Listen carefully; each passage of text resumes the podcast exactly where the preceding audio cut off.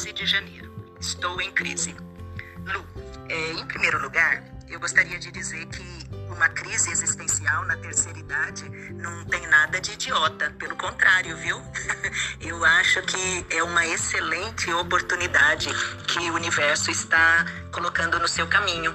É, eu aprendi é, nos últimos anos que todas as vezes que a nossa vida enfrenta uma crise, essa crise ela vem para o nosso crescimento e a gente deve abençoar todo tipo de crise que com a qual a gente se depara, viu? Eu acho que você deve agradecer, agradecer muito ao universo por você estar enfrentando essa crise, é, estar com vários é, questionamentos e várias coisas que façam você refletir sobre sobre o, o que você faz, né? É, como você começou a, fazer né, essas reflexões. Eu, eu, acho, nossa, como você é, me ajudou e ajudou a tantas pessoas né, nesse momento da pandemia. Você ajudou muita gente, Lu, é, incontáveis pessoas, né? Você ajudou. E, e agora, o, o que está acontecendo, o que eu penso, tá? Na minha opinião, é que você deve estar tá pensando que não, não, tem muito, muito mais o que falar, porque as pessoas é, voltaram à vida, é, entre aspas, né, normal.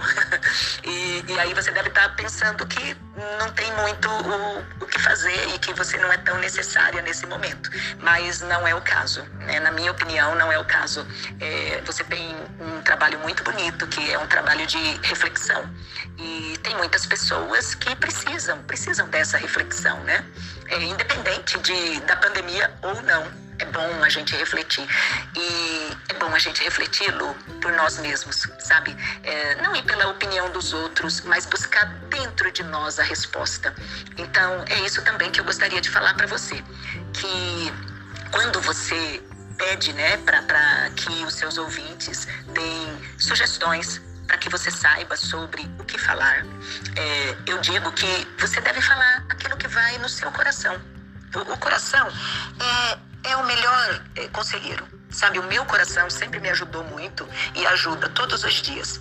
É, o seu trabalho é um trabalho de caridade, é um trabalho de amor. Então, ouça o seu coração. Ele sempre vai dizer para você o que você tem de melhor para dar sabe? E fale sobre aquilo que ele te orienta a falar. Agora, é, é, lógico que as pessoas elas querem às vezes ouvir sobre determinado assunto. Então é lógico que você é uma pessoa que quer ajudar, então você vai falar sobre esse assunto, né? Que a pessoa quer ouvir, né? No intuito de ajudar.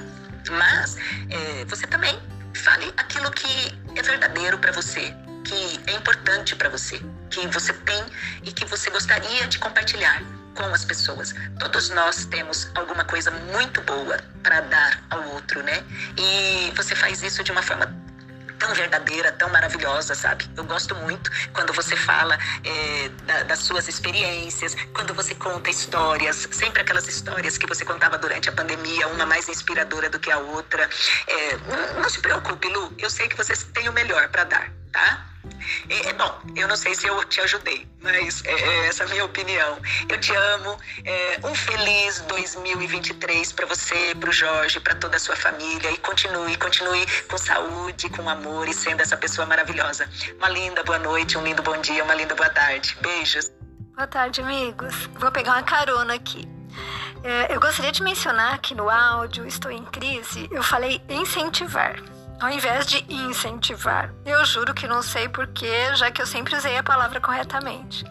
Mas deve ter sido pelo mesmo motivo que em outros áudios eu falei 11 apóstolos ao invés de 12, num deles quatro pães e alguns peixes, ao invés de cinco pães e dois peixes.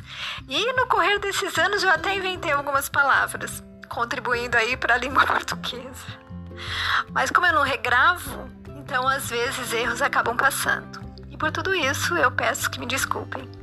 E hoje eu aproveitarei a reflexão da minha amiga Gorete, que tem feito comentários sobre meus áudios e a quem muito eu agradeço, pois ela vem completar ou corrigir o meu pensamento. Às vezes falho ou parcial, né? E ela faz com que eu reflita e veja algumas coisas por outros ângulos, revendo então as minhas opiniões. E quando no áudio eu disse que poderia mudar o formato e fazer os interativos, seria mais ou menos o que eu estou fazendo agora. Ou seja, a Gorete fez comentários sobre a minha reflexão e eu farei sobre o que ela colocou.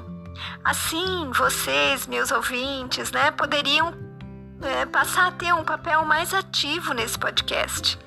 Toda vez que quisessem, iriam me mandar um áudio, né, expondo seus pontos de vista e eu falaria sobre ele. Mas eu ainda estou estudando esse formato, tá? Bom, amigos, eu já passei por várias crises existenciais.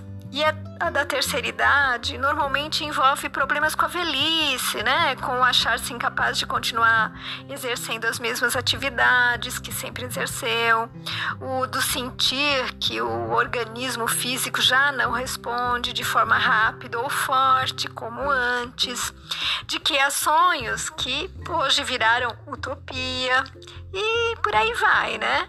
É, é uma crise constante e absolutamente normal na vida dos que passaram de 60 anos. E essa eu espero já ter superado, tá?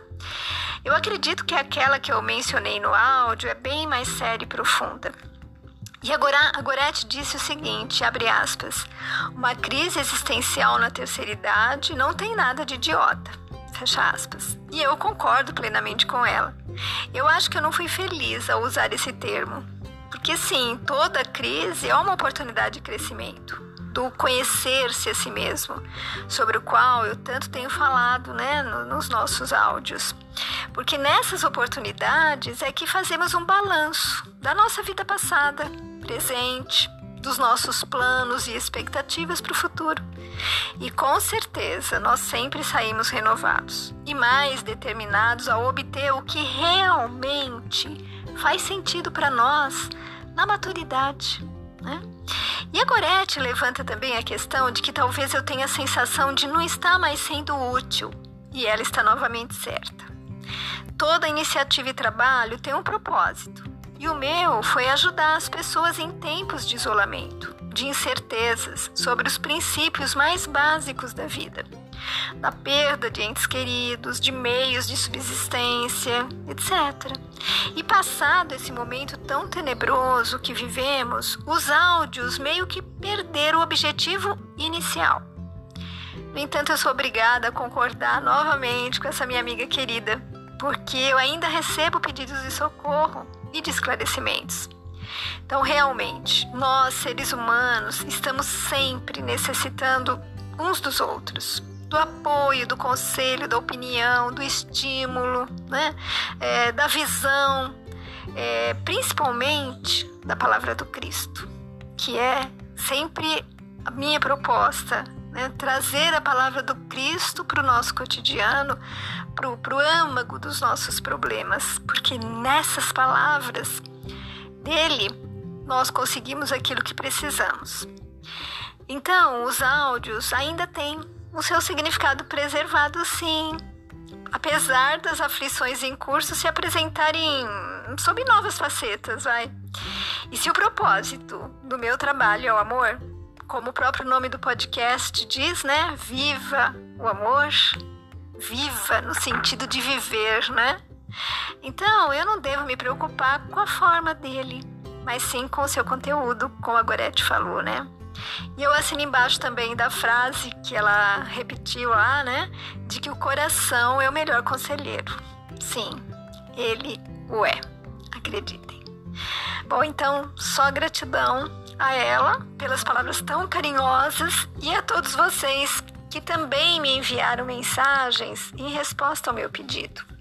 Então, fiquem com Deus beijos de quem também se preocupa com vocês.